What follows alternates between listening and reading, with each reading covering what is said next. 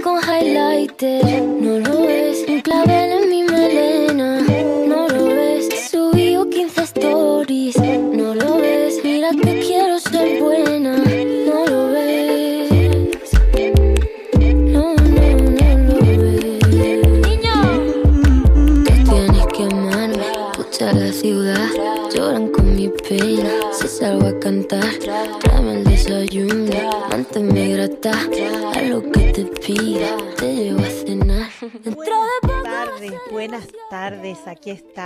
transmitiendo el último de los domingos desde la Feria del Libro, esta experiencia tan enriquecedora que tenemos desde eh, Radio Ciudad, que acompañamos hace muchos años, la exposición del libro en Buenos Aires, que siempre es una fiesta de lectores, de autores, de curiosos, eh, de charlas, de experiencias compartidas y qué mejor que terminar este encuentro con un filósofo que piensa también la literatura. Eh, hoy tenía muchas ganas de compartir una con- conversación que tuve con Javier Gomá Lanzón. Eh, la charla fue muy extensa, pero eh, vamos a compartir algunas cuestiones que tienen que ver con esta reflexión que les decía de la importancia que tiene la literatura en nuestra vida. Una de las cosas que me gusta de los libros de Javier Gomá Lanzón es que él se ha dedicado a pensar la filosofía desde arquetipos eh, clásicos. Eh, él piensa dos temas que son muy, muy importantes para los tiempos que vivimos, que es la ejemplaridad y la dignidad.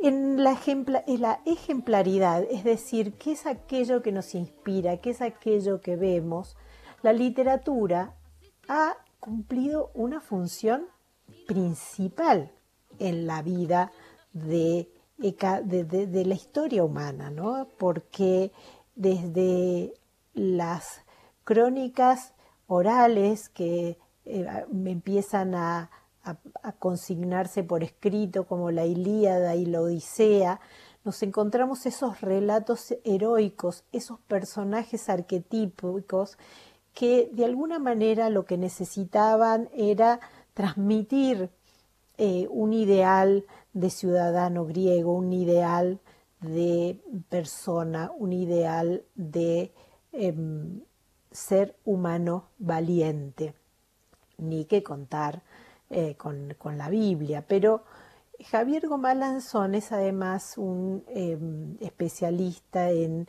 Cervantes y menciona también y, el valor que ha tenido Cervantes eh, para transmitir ideales de virtud, aún en, ese personaje de Don Quijote, que, es uno de los personajes más conocidos universalmente, en esa desviación, en ese ser desquiciado que intenta recuperar el ideal caballeresco, existe eh, valores, existen ideas existe una reflexión de cómo debe ser la persona. Eh, Javier Goma Lanzón es español, es eh, autor de numerosos libros, es eh, además eh, presidente de la, Fundación March, o sea, una, una fundación muy prestigiosa que se dedica a la cultura y al arte en, en España. Pero quiero que escuchen un poco eh, su, su voz y algunos de estos de los temas que eh, les fui anticipando, explicados desde sus palabras. Así que ahí vamos con la conversación con Javier Goma Lanzón. Muchísimas gracias, Javier. Como te decía, es, es un honor, admiro mucho tu obra y sobre todo porque creo que hay pocos filósofos contemporáneos y pocos filósofos contemporáneos además que reeditan una y otra vez su obra. ¿Qué, qué piensas de ese lugar? Me hace reflexionar sobre lo que en alguna ocasión he llamado la, la verdad de lo literario. ¿Dónde, ¿Dónde reside la verdad de lo literario? He afirmado muchas veces que la filosofía para mí es, es literatura. Y, y, cómo se legitima lo, lo, lo, literario? ¿Cuándo sabemos si lo literario contiene o no tiene verdad? En la ciencia es el laboratorio o es el experimento o es la demostración. Pero ¿quién nos ha dicho que Platón es, es, verdadero o que, o que tiene verdad o que merece la pena ser meditado? Y cuando digo Platón, que es un filósofo, digo su contemporáneo Sófocles. ¿O quién nos dice que el Santo Tomás y su contemporáneo Dante, o Cervantes, Shakespeare y su contemporáneo Bacon, Descartes? Y mi contestación, la que me he dado, es que eh, la verdad de lo literario reside en el, en el consenso que va trenzando el tiempo en torno a una obra. Pensamos que Homero, aunque ha pasado 2.800 años, sigue siendo de lectura fecunda no por una razón de clasicismo o de arqueología, sino porque sigue siendo significativo para nosotros. Y honestamente, Adriana, soy una persona obsesionada por intentar hacer algo que perdure. Tengo como una conciencia muy, muy fuerte de la caducidad de todo. Y entonces en un naufragio te dices, ¿dónde está un madero donde pueda, donde, donde pueda subsistir? No tanto tu yo, que está abocado a la destrucción, como, como a la obra que uno pueda hacer, que para mí son dos fundamentales, con independencia de las creencias religiosas, son dos. Una es la obra artística perdurable y otra es la imagen de la vida que dejas a los que, a los que te sobreviven.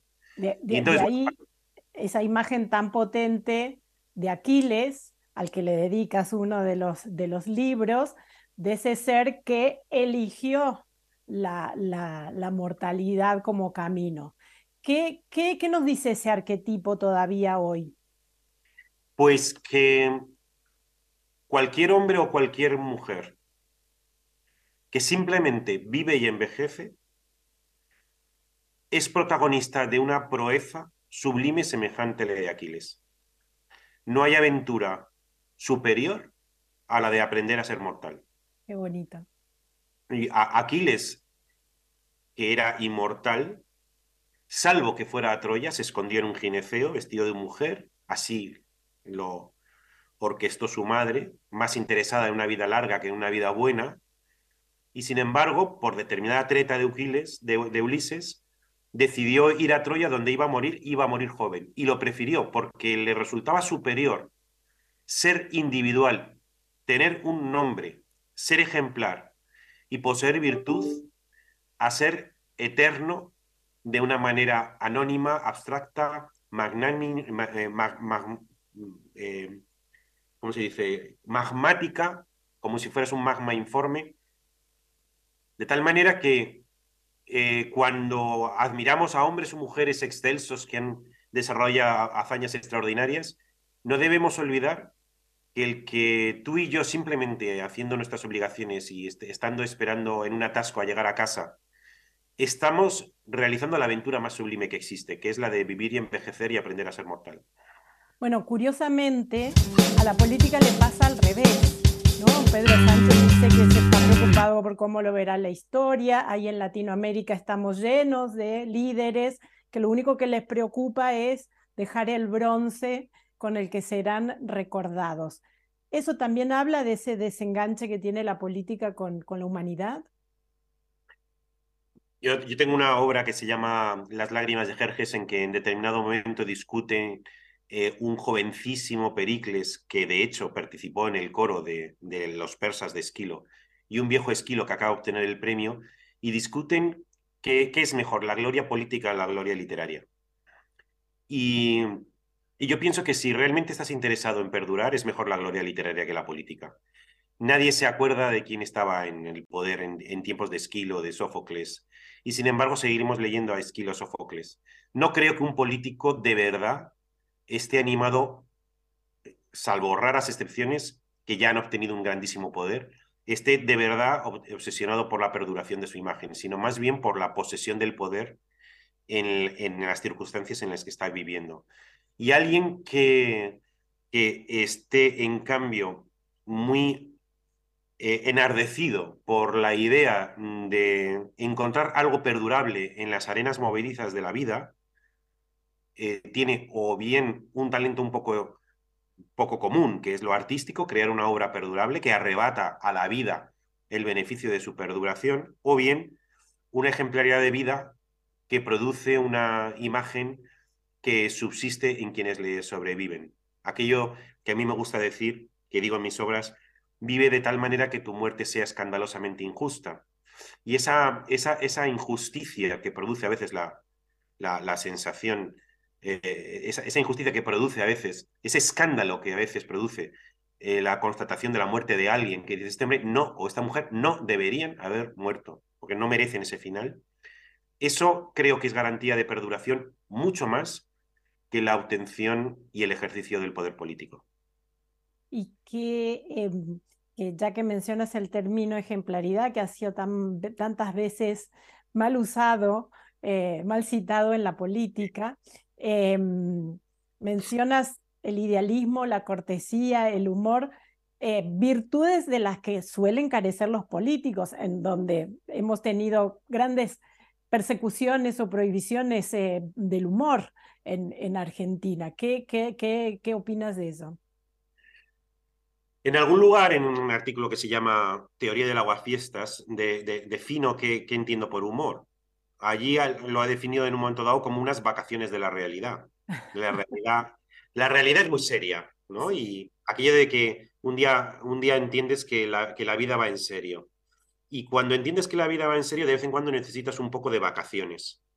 Y esas vacaciones mm, son como una frivolidad que llama Max Seller frivolidad metafísica, que endulza un poco la, el exceso de gravedad del existir.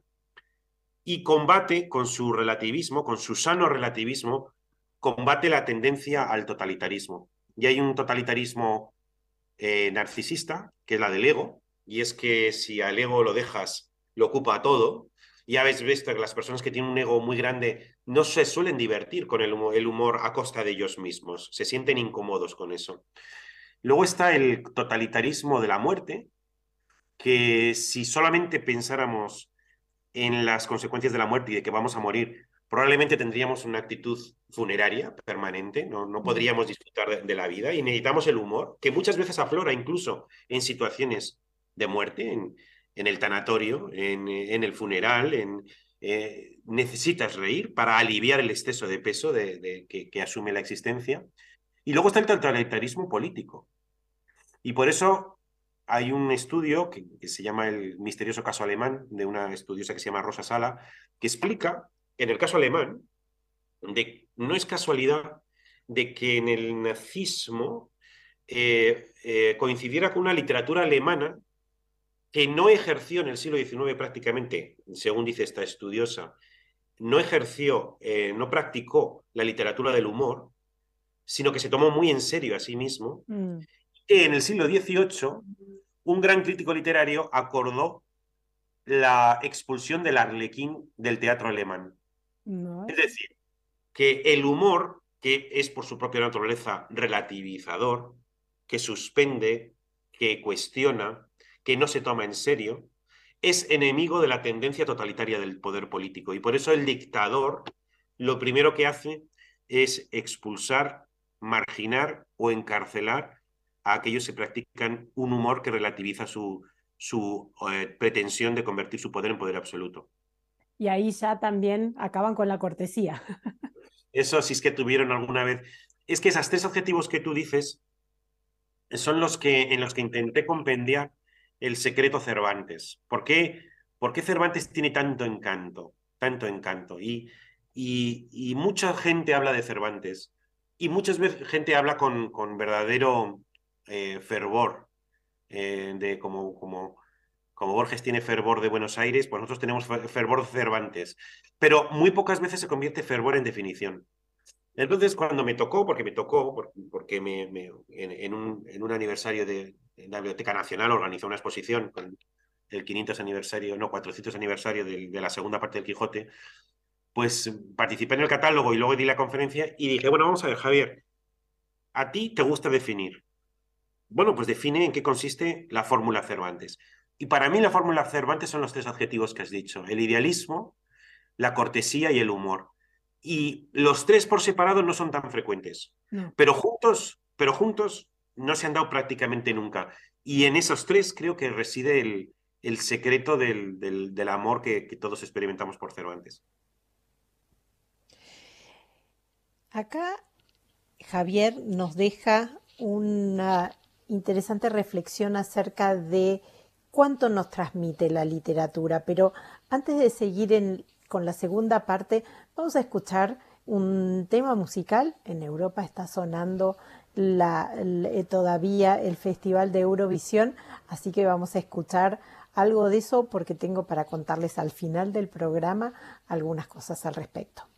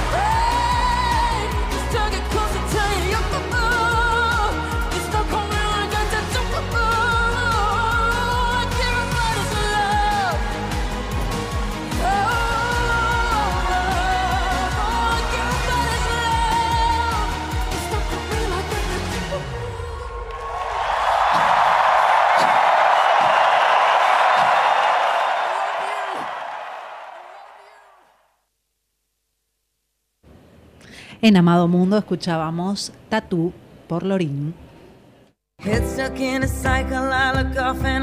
Amado Mundo, buscando la quietud en el mare magnum del desconcierto.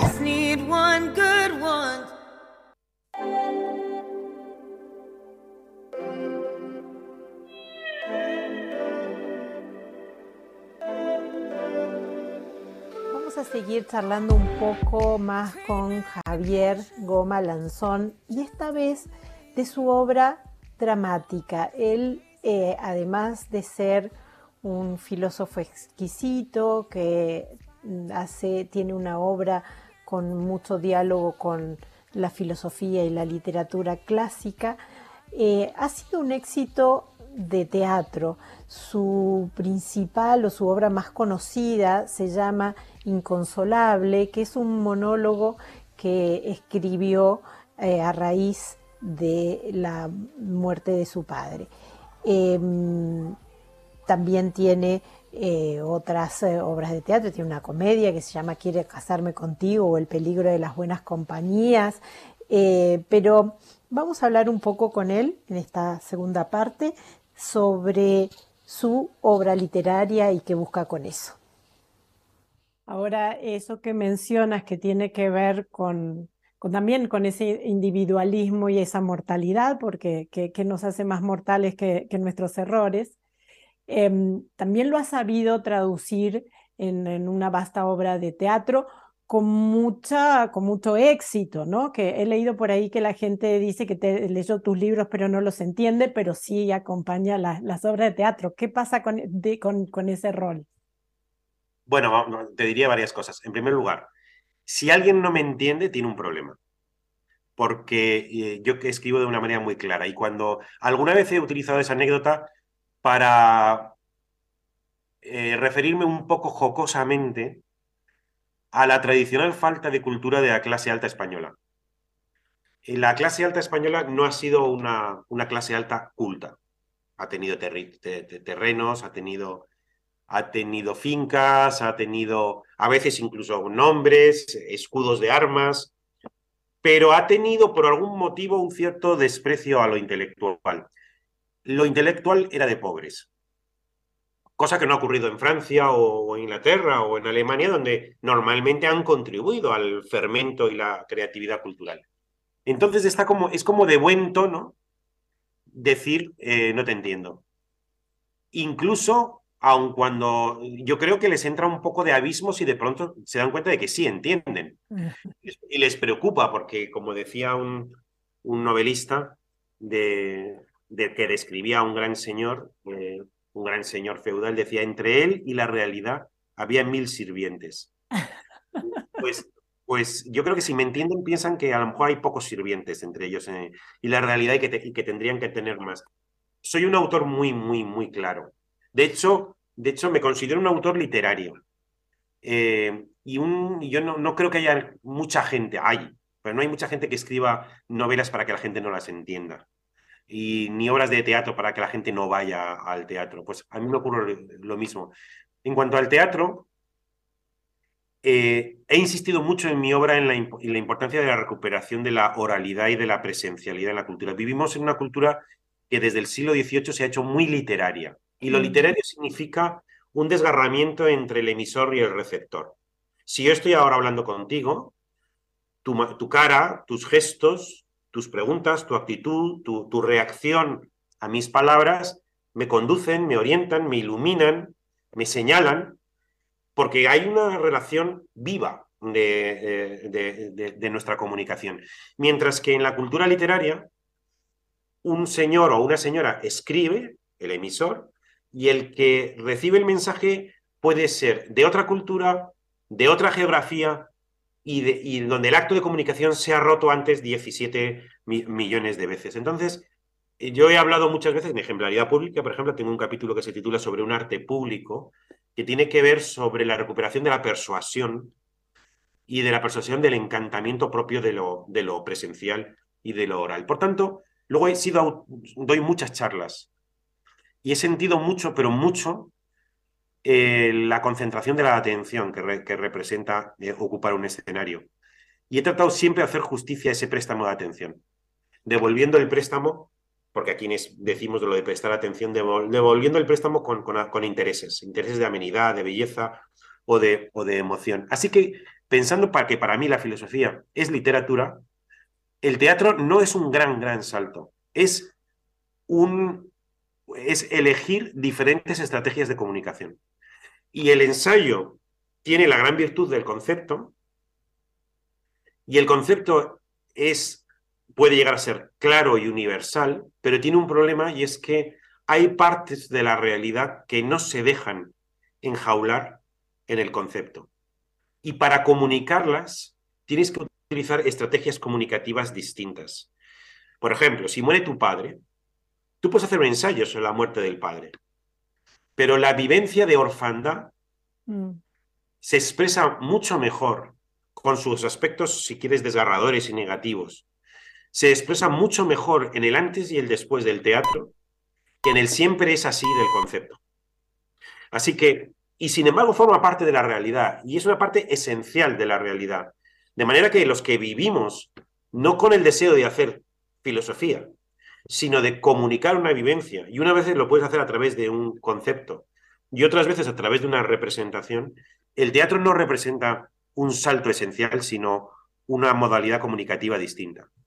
Qué interesante porque me, creo que me, me, has respondido también tu actividad en Twitter, que sueles también ser eh, un espacio muy vilipendiado, muy despreciado por esta cultura literaria, ¿no? Eh, ¿Crees que también tiene que ver con eso, que propicia un intercambio y, una, y un registro del otro que suele a veces ser incómodo para, para el que declama? Sí, em, yo, yo no he tenido problemas en Twitter. Sospecho que si te defines políticamente de una manera muy, eh, pues muy rotunda, llamas a los adversarios. También yo he desarrollado, creo, en mi vida, pues hay gente que no se sabe muy bien por qué, pero tú le caes mal. Mm. Entonces, mm, no solamente le caes mal, sino que suelen tomarse la molestia de decírtelo. Y, entonces yo he desarrollado una cierta indiferencia a, esas actitudes. Procuro no contestar o procuro no molestarme o, procuro pensar en otra cosa. Es importante no pensar en otra cosa, porque si piensas acabas, acabas enlodado, ¿no? Por imitación. ¿Eh?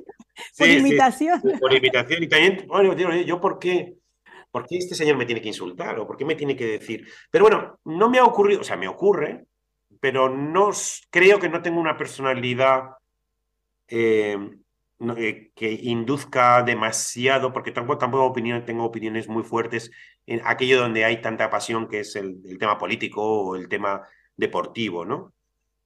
Por otra parte, tengo el presentimiento de que las redes sociales van a cambiar y mucho dentro de poco. ¿Por qué? Porque se ha producido una ebriedad. Y es como si eh, nos hubieran dado a todos una especie de, como de metralleta. A veces pongo el ejemplo de qué ocurriría si hace un siglo, en 1923, a todo el mundo le hubieran regalado un Lamborghini, una especie de bólido que te pones a 150. Pues que la gente hubiera tenido ebriedad y, hubiera habido muchos accidentes. Las redes me parece que tienen algo que ver con un Lamborghini. Y es que a un tipo de un pueblecito de Jaén puede insultar a, Puede insultar a un premio Nobel si quiere, si tiene, si tiene una cuenta en Internet. Y antes iba al bar o al casino. Y ahora puede, puede, pueden sentir un reconocimiento, aunque sea negativo, eh, en las redes. Lo que ocurre, eso creo que ha producido una cierta borrachera.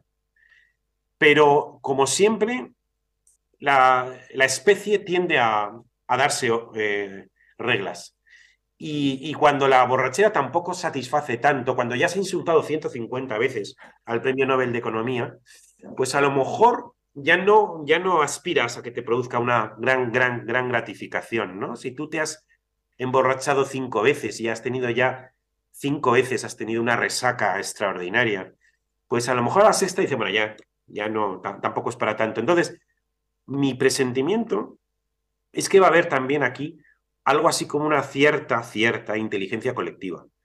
Y se van a ir, la tecnología va a ir en una dirección, pero la, especie humana también va a aprender que, que hay cosas, hay comportamientos que son como muy bárbaros, como muy estúpidos, muy poco inteligentes, que, que hoy día están permitidos, pero que más adelante yo creo que van a tener mayor reproche social y no quiero dejar de, incluir uno de, tus libros que para mí es el, lo he leído varias veces, que es el de dignidad, eh, sobre todo porque la última, el último informe de The Economist dice que quienes son el 8% de la humanidad vive en democracias plenas, es decir, aquellas que más o menos garantizan una vida digna. Em, ¿Qué nos pasa con ese concepto tantos años después del reconocimiento como, como derechos humanos universales con lo que, hace a la protección de la dignidad? Es curioso porque el concepto de dignidad, yo lo digo en mi libro, ha tenido, em, no, ha sido objeto de reflexión filosófica. Lo, lo utilizó Kant, pero de una manera bastante tangencial, en un momento culminante de, de uno de sus pequeños libros, pero de manera tangencial.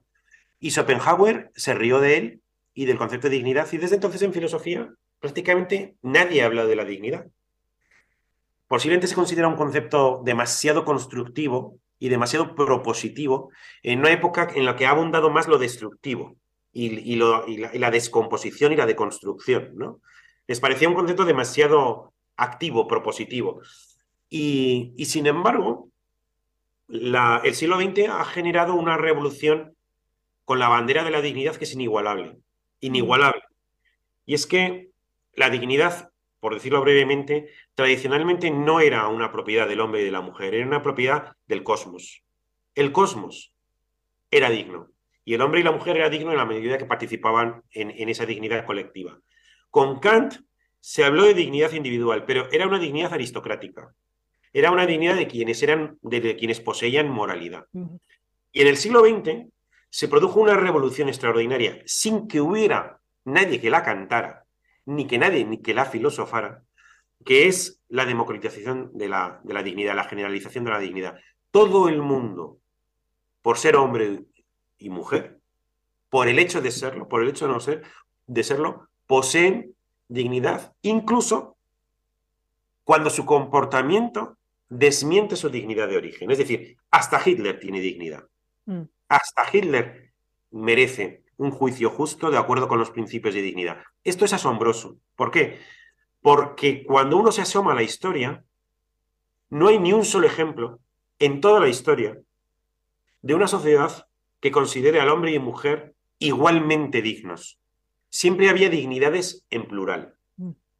Pero una sola dignidad, inexpropiable, abstracta, anónima, cosmopolita, que pertenece al hombre y a la mujer por el hecho de serlo, y que convierte a cada hombre y a cada mujer en acreedor, y al resto de la humanidad en deudora. ¿Y qué debe la humanidad a ese hombre o a esa mujer? Le debe respeto. Esta intuición es del siglo XX y ha estado en casi todas las grandes acciones sociales, desde la Carta de Derechos Humanos de San Francisco hasta todos los tratados internacionales, está en el origen de los derechos fundamentales y algunos de los grandes progresos sociales de la humanidad, pero no ha estado en la teoría. Entonces, es muy raro, ¿eh? porque la Revolución Francesa se hace en nombre de la, de la fraternidad, de la igualdad y de la libertad, pero había un montón de filósofos de la libertad y de la igualdad en el siglo XVIII, que son los ilustrados, en nombre de la cual se hizo la Revolución Francesa. Pero la revolución de la dignidad del siglo XX no ha tenido filósofo. Es como si hubiera tenido una especie como de intuición colectiva. Todos los hemos aprendido que tiene que ser así. Y hemos tenido lo que yo llamo en algún sitio el único fundamento de la moral que existe. El único fundamento de la moral que existe es la evidencia colectiva. Cuando todo el mundo siente algo cuando sobre todo el gran motor de la historia, que es el asco. cuando todo el mundo se asquea del atropello de un valor, es que ese valor está vigente. Y hoy sentimos asco cuando se produce atropello, atropello de la mujer, del niño, del inmigrante, del obrero, del viejo, del indigente. Los atropellos de su dignidad nos producen asco. Ese asco es la única prueba que tenemos del fundamento de la moral. Hablábamos con Javier Gomalanzón y como ven, eh, es un filósofo que recupera esta, este valor de lo colectivo, que piensa eh, en, en, en cuánto de lo que hacemos nos nutrimos. Pensamos que a veces frente a las atrocidades del mundo, em, que, estamos viviendo épocas catastróficas o que estamos yendo hacia una decadencia. Sin embargo, lo que nos deja pensando eh, Gomalanzón es las sociedades sienten indignación frente a esto. Y fíjense que en la palabra indignación está esa idea de la negación de la dignidad, con lo cual nos dice, y me quisiera quedar con eso, eh, que en la medida que las sociedades reaccionemos frente a las atrocidades, estamos defendiendo nuestra dignidad. Vamos a escuchar ahora un tema y vamos a darle una vuelta a esto de la indignación colectiva o de la decisión colectiva. Vamos a escuchar el, el tema que presentó España al Festival Eurovisión y que le fue bastante mal.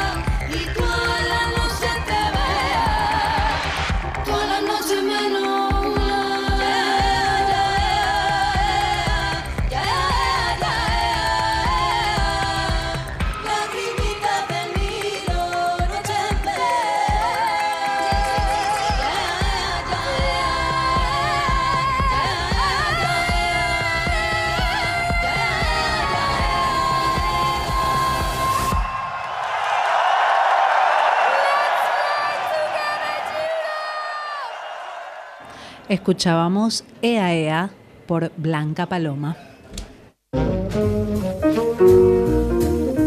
Amado Mundo. Un programa para escuchar algo sensato entre tantas insensateces.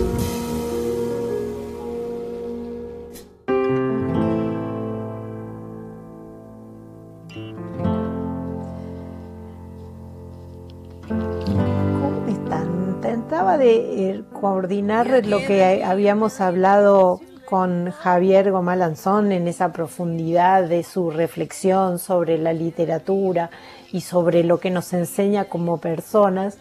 Y yo voy a tratar de hacer un ejercicio casi de, una herejía, porque también quiero reflexionar acerca de cómo nos pinta como personas las cosas que elegimos. Ayer, les decía, se celebró el Festival Eurovisión, que es un em, concurso musical que tiene mucha tradición, del cual han salido eh, notables artistas, incluso han ganado porque van artistas consagrados, y que es un eh, eh, concurso literalmente popular, porque cada uno de los concursantes que representa a su país han sido elegidos en cada uno de sus países, es decir, son representantes.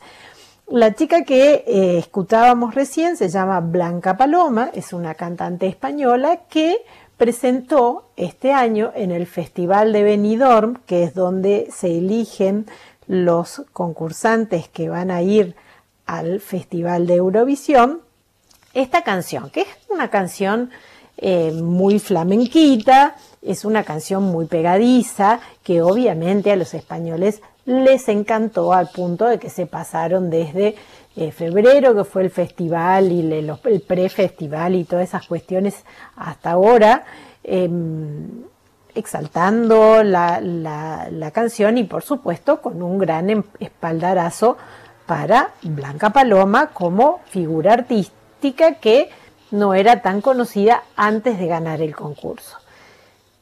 Habíamos pasado hacia la mitad del programa la, la, canción que efectivamente ganó, que fue la de, fue Tatú, que fue de la representante de Suecia. Y acá hay algo que em, tiene como, como un punto, porque en el Festival de Eurovisión hay un jurado de críticos, de notables, y después está lo que se llama el televoto. La gente vota de todas partes del mundo para elegir a su favorito. El jurado profesional em, le dio, em, digamos, hizo y, votó em, a los distintos países y España no le iba eh, tan mal, estaba dentro de más o menos la, medianía de los puntos. Pero ¿qué pasó cuando llegó el voto popular? tenía 95 puntos del jurado, pero cuando llegó el voto del público general solo tuvo 5 puntos, o sea que se quedó con 100 puntos. ¿Cuántos votos sacó del, em, del voto popular eh, Suecia, por ejemplo, que ganó? O Finlandia, que también estuvo durante mucho tiempo mientras iban develando el, puntaje que sacaban cada uno. Suecia 243 y Finlandia 376. Y claro, como siempre pasa, ¿no? La decepción de que primero el país y la figura que había elegido no tiene el reconocimiento del resto del mundo. Después también está em, esta sorpresa en donde eh, Suecia, que fue de los últimos países en, develar el, voto, estaba en la mitad de la tabla. Pero claro, cuando recibió semejante cantidad de votos de la gente, automáticamente desbancó a Finlandia, que estuvo ahí eh, acariciando, y a Israel, que habían estado acariciando el sueño de quedarse con el Eurovisión 2023, y pasa que se consagra Suecia. Esto no es solamente importante para la eh, cantante elegida, sino también porque al año siguiente el país que gana el festival se convierte en la sede de Eurovisión con lo que eso significa mm, de, em, a nivel de interés y a nivel de turismo, porque se venden paquetes turísticos para ir a pasar una semana asistiendo al eh, Festival de Eurovisión. Em, hay que decir que el año pasado había ganado Ucrania, pero por razones obvias eh, la guerra impidió que Ucrania fuera eh, la sede de este festival y se realizó, se realizó en el Reino Unido. Pero ¿a qué venía todo este cuento? Que fíjense que em, el voto popular que nosotros tanto defendemos como una de las instancias de la vida democrática y que ahora en, las discusiones de la política está muy, muy, muy en boga, ¿no? Porque em, la, política eh, pretende, por ejemplo, la reelección indefinida, la Corte Suprema le dice, miren, no, sus constituciones no permiten que usted se elija eh, indefinidamente, y los políticos dicen, bueno, dejen al pueblo votar. Si el pueblo me elige y me reelige, em, yo estoy por encima de la ley. Esa voluntad popular está por encima de la ley. Pero por otra parte, cuando el pueblo se, em, se elige una canción popular, un programa de televisión, em, un libro, una serie, una película, por ahí la política no es tan, eh, no está tan convencida de su sabiduría, ¿no? De hecho, también son esos mismos políticos que hoy reniegan de, eh, la, la de, la decisión de la Corte, esgrimiendo que tienen derecho porque los votan, son los primeros que defenestran los, eh, las series de los canales de televisión de más audiencia o los periódicos más leídos, ¿no? Los llaman medios hegemónicos y los tratan de desautorizar y tratan de desautorizar a la gente que los elige a la vez. Esto no es nuevo. Em, también eh, ha pasado con ese choque que hay entre lo que se llama el gusto popular, ¿no? Las canciones populares, los artistas populares, la elección de las telenovelas, lo que consumen las grandes masas y la posición que tiene la crítica. Hace unos, eh, unos, días hubo, se sostuvo en, las redes sociales una discusión acerca de si los booktubers, que son estos chicos que hacen recomendaciones de sus lecturas, que em, se abren un canal en YouTube o en, Instagram y eh, leen y, recomiendan.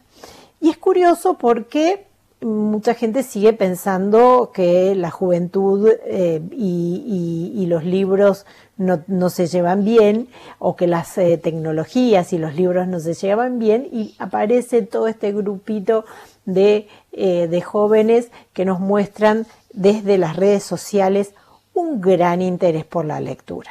Pero de nuevo, el criterio de estos jovencitos que están eh, comenzando su formación cultural, pero que tiene mucha capacidad y mucho talento para difundir en, las nuevas tecnologías, a veces se da de, bruces con lo que sería la recomendación de la crítica. Y entonces les decía que las redes sociales se armó un lío tremendo acerca de quiénes eran estos chicos para recomendar qué y por qué recomendaban, ¿no? Eh, bestsellers, ¿no? O, libros de muchísima popularidad que también suelen ser los despreciados por la alta crítica. Entonces, fíjense qué paradoja, ¿no? Em, que eh, estamos, por un lado, convencidos de, eh, de que la democracia y la decisión de la mayoría es eh, la mejor forma de gobierno. La semana pasada vimos la coronación de, Carlos III, una coronación ya casi deslucida, porque la verdad que de la, de la monarquía lo que nos interesa son los casamientos o las cuestiones así más de, del corazón, ¿no? Todo, todo ese boato y, y, el lugar que hoy ocupan las monarquías, que es casi decorativo, ¿no? La mayor parte de las constituciones las tienen incluidas, pero no, no, no tienen em, poder ejecutivo. Sin embargo, persiste en la política que se supone democrática esta idea casi monárquica, ¿no? De que ellos son el poder, ellos son la autoridad y le pasa también a la crítica de libros, a la crítica cultural, a los académicos, ¿no? Que sienten que em, están un poquito más allá de, eh, de las decisiones de eh, la ciudadanía. Y acá hay algo que tiene que ver con las estadísticas, que asiste a la inteligencia de los grandes números, porque la estadística nos muestra que justamente las decisiones de grandes cantidades de personas se acercan bastante a las decisiones del promedio. Eh, y por eso también a veces pasa, como pasó en Eurovisión, que la decisión de la crítica no tiene que ver con la decisión de la mayoría, porque la crítica se desvía de ese gusto promedio. Pero bueno, una, pequeña eh, reflexión para, para, darle también una bajada más, más prosaica a lo que nos contaba el filósofo acerca de cómo también la necesidad de la filosofía y de la literatura es llegar a mucha gente, no es simplemente expresarse. Otro domingo más que se nos va volando la tarde, Espero que hayan disfrutado tanto como yo de este ratito de Amado Mundo. Ya el domingo que viene lo vamos a hacer desde nuestras instalaciones habituales en Radio Ciudad y le agradezco como siempre a la querida Cecilia por la compañía y por la, locución, a Martín Fernández Cruz que esta semana además le vamos a, le vamos a tener que aumentar el sueldo porque se, portó muy, muy, muy responsablemente. Andrés, al querido Andrés Terrile, a mm, nuestro querido operador, que es Chaco Palavecino, y nos seguimos eh, escuchando en la programación de la 1110. Los dejo en la mejor compañía. Mira, si tú sigues por ahí,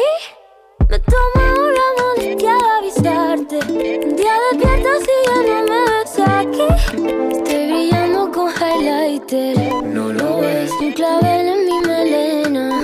No lo ves. He subido 15 stories. No lo ves. Mira que quiero ser buena. No lo ves. Uh, na, na, na, na, na. Siempre me dice que no va a esperarme y arreglamos antes de acostarme. Dentro de poco va a ser demasiado tarde. Mira, niña, si tú sigues por ahí, me tomo una molestia de avisarte. Un día despierta si ya no me ves aquí. Pa, pa, pa que highlight, si tú brillas sola. Quiero ser el número uno de tu emisora. Me convierto en surfistas pa' montarme en tu sola. Le pido a Dios que te cuide, pero tú te cuidas sola. Soy hombre difícil.